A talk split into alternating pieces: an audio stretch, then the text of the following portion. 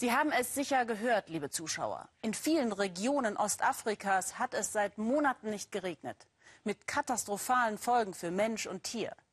In Kenia ist inzwischen schon etwa die Hälfte des Landes von der Dürre betroffen. In der Hauptstadt Nairobi, die in einem fruchtbaren, eigentlich immer grünen Hochland liegt, spürt man dagegen erst spät, wenn das Wetter verrückt spielt.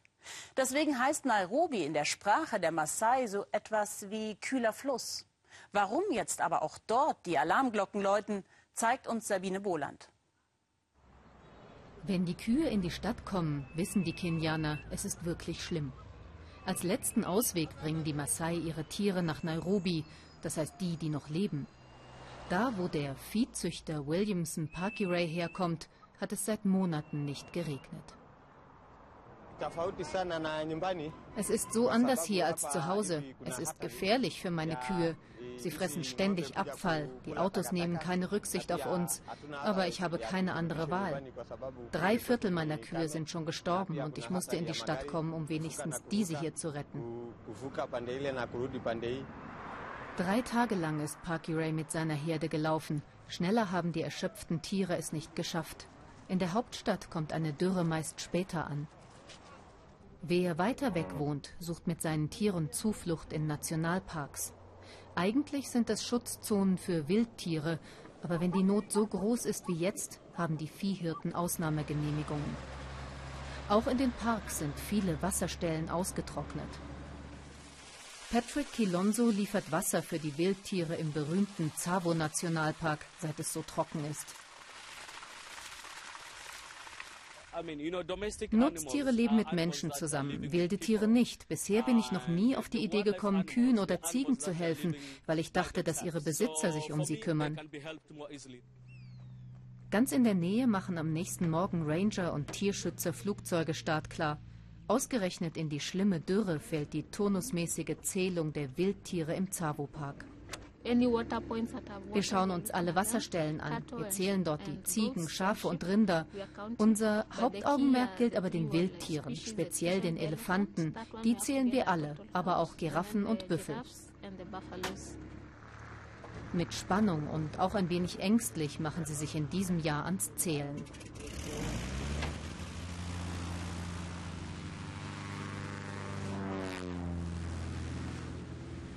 Der Kenianer Frank Pope beobachtet die Entwicklung in seinem Land mit Sorge. Immer weniger wilde Tiere, immer mehr Menschen, Wilderei, Klimawandel.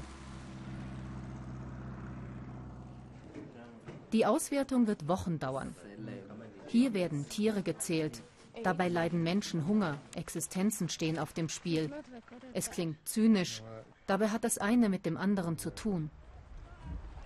Kenias Bevölkerung wächst rasant. 2050 werden es doppelt so viele Menschen sein wie heute. Wir rechnen mit 80 Millionen. Dabei sehen wir jetzt schon, wie Druck auf das gesamte Ökosystem ausgeübt wird. Wir haben sehr viele Viehherden im Nationalpark gezählt, weil es so trocken ist.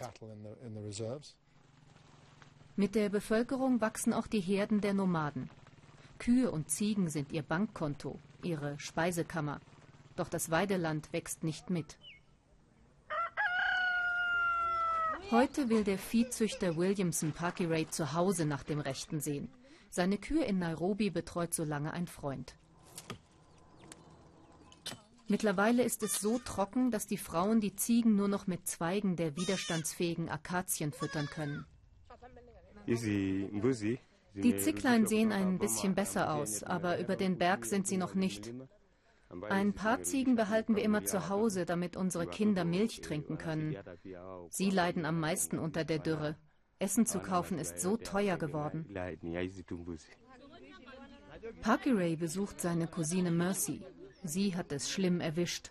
Von 50 Kühen sind ihr zehn geblieben, drei davon liegen im Sterben. Der Kuh Elumpuani geht es besonders schlecht.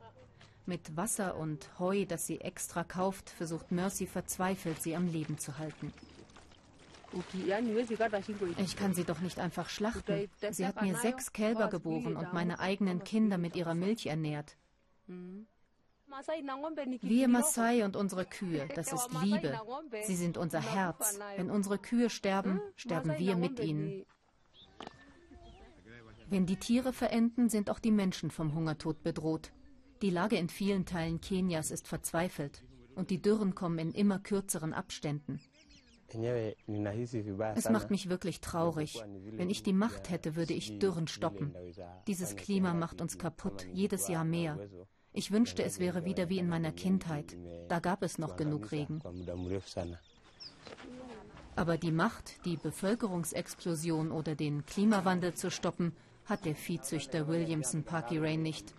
Er kann nur mithelfen, die sterbende Lieblingskuh seiner Cousine vor der stechenden Sonne zu schützen.